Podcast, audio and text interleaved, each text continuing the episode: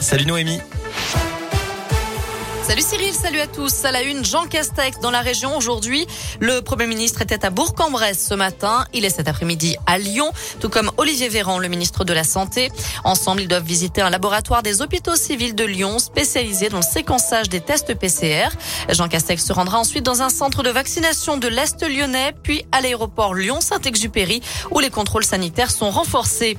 Sur le front de l'épidémie, un premier cas de variant Omicron a été détecté en Auvergne-Rhône-Alpes. Ça fait donc 9 cas au total en France. Auvergne-Rhône-Alpes qui est aussi la deuxième région de France où le taux d'incidence est le plus élevé 392 cas pour 100 000 habitants, c'est plus de 80% en une semaine.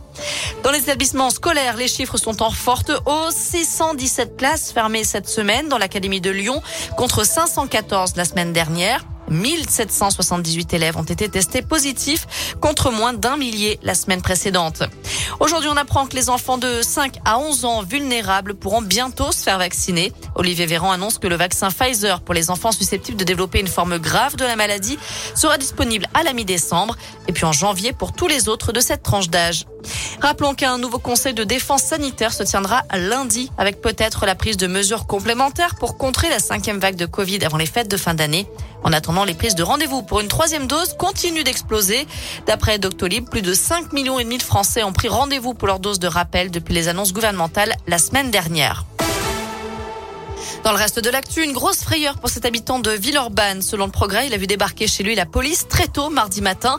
La porte de son studio fracturée, menottée au pied du lit avec seulement une serviette pour tout habit, puis placé en garde à vue pendant plusieurs heures.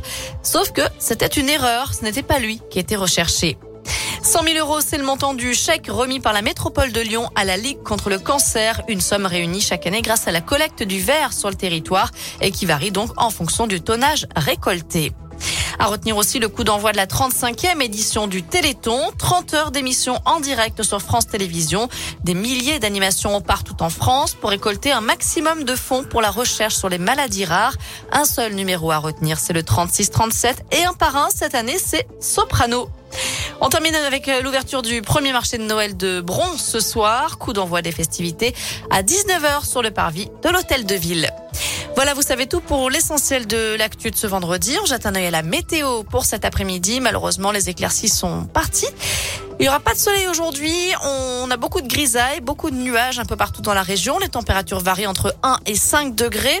Normalement, la nuit prochaine, on devrait retrouver la pluie. La pluie qui ne nous quittera pas du week-end puisque demain, demain euh, après-midi demain matin, euh, ce sera bien pluvieux, notamment dans le Rhône. Des températures qui grimperont quand même jusqu'à 9 degrés demain. Et puis pour dimanche, là par contre, on aura peut-être des éclaircies.